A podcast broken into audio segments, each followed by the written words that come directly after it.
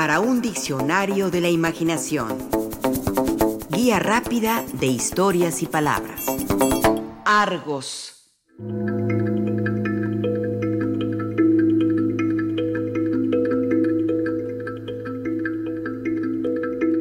Si la Odisea de Homero es uno de los grandes clásicos de la literatura universal, la escena en la que Ulises disfrazado regresa a Ítaca tras 20 años de ausencia y solo reconocido por su perro, es de una fuerza tal que se constituye como una de las más memorables.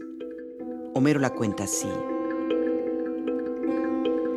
Entonces un perro que estaba tumbado enderezó la cabeza y las orejas.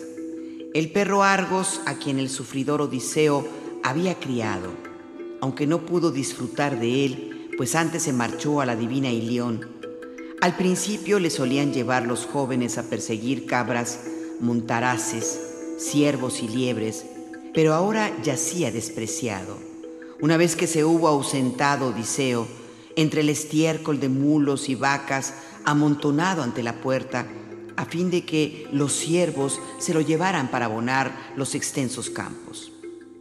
Allí estaba tumbado el perro Argos, lleno de pulgas, cuando vio a Odiseo cerca, entonces sí que movió la cola y dejó caer sus orejas, pero ya no podía acercarse a su amo.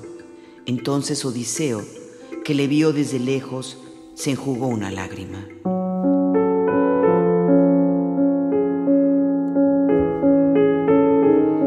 Veinte años después, Iargos es el único que reconoce a su amo, vestido de andrajos, en su papel de mendigo, para no ser reconocido en el palacio.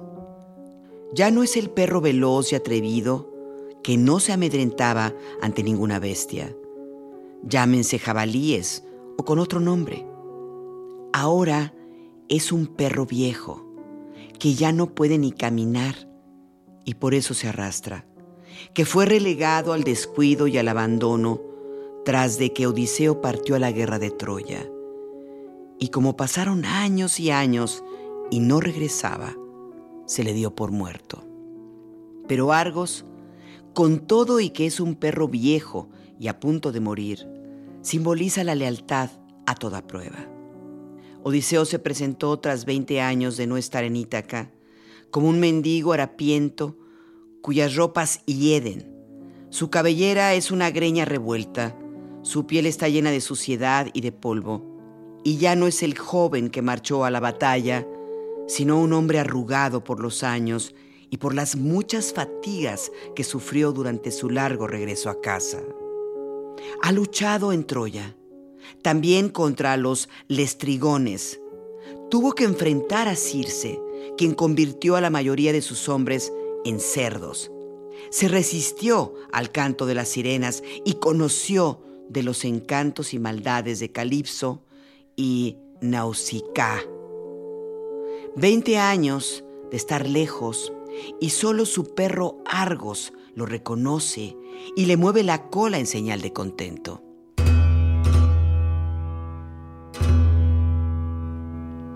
Homero no se explaya en las características físicas de Argos, pero las investigaciones que se han hecho apuntan, como lo señala el estudioso de la cultura griega Juan Luis Arcas Pozo, podría haber sido un podenco de Creta.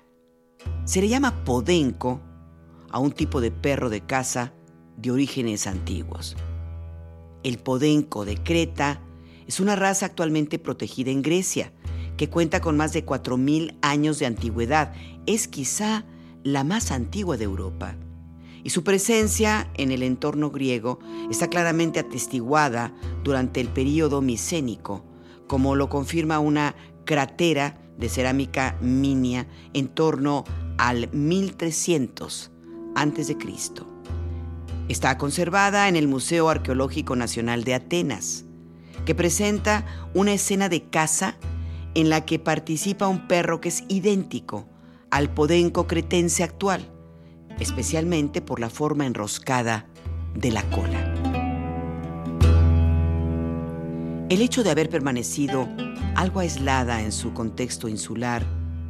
Puede haber motivado que las características actuales de dicha raza sean muy parecidas a las que hubo de tener en la época en que se compusieron los poemas homéricos la resistencia, velocidad y grandes capacidades para el rastreo, que son cualidades todas que hacen, antes y ahora, que estos perros sean especialmente aptos para la caza menor, sobre todo de liebres.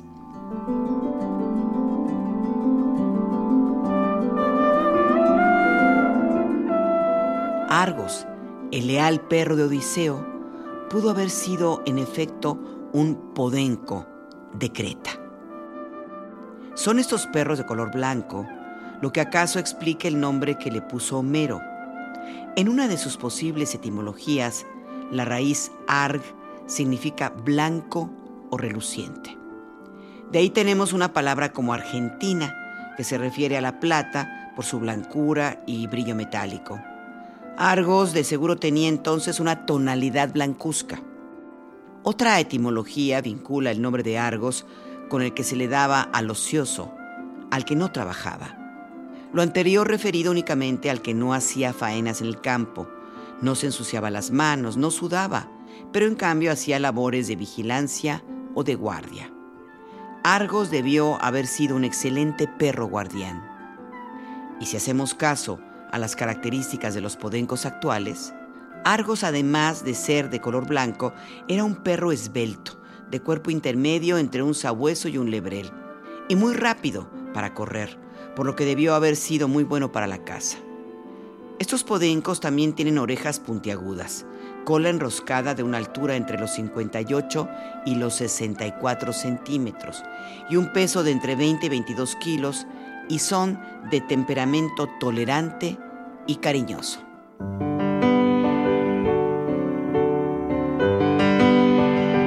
El cubano Guillermo Cabrera Infante es uno de los escritores que han reconocido la influencia que sobre su vocación de escritor tuvo la Odisea, y en particular la escena donde Argos reconoce a Ulises.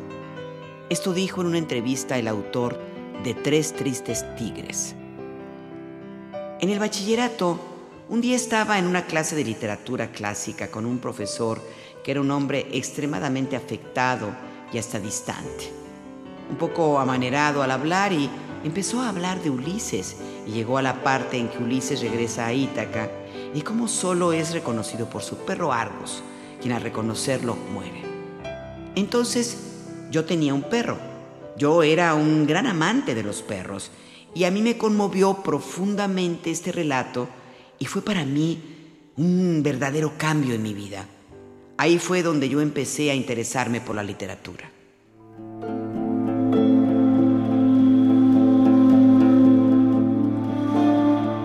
En la Odisea, Ulises, sin poder descubrir su identidad, disfrazado de pordiosero, derrama una lágrima, conmovido al ser reconocido por Argos. Una lágrima que oculta a Eumeo, el cuidador de puercos, a quien le pregunta acerca de ese perro. Eumeo le responde, ese can perteneció a un hombre que ha muerto lejos de nosotros. Si fuese tal como era en el cuerpo y en la actividad cuando Ulises lo dejó al irse a Troya, pronto admiraría su rapidez y su vigor. No se le escapaba ninguna fiera que levantase, ni aún en lo más hondo del espeso bosque porque era sumamente hábil en seguir un rastro. Más ahora, abrúmanle los males a causa de que su amo murió fuera de la patria y las negligentes mozas no lo cuidan. Pobre Argos, veinte años esperó a que Ulises regresara y cuando lo hizo, empeñado en no ser descubierta su identidad, Ulises ni una caricia le dio. Pobre Argos, tumbado en el estiércol, movió alegre la cola y murió poco después.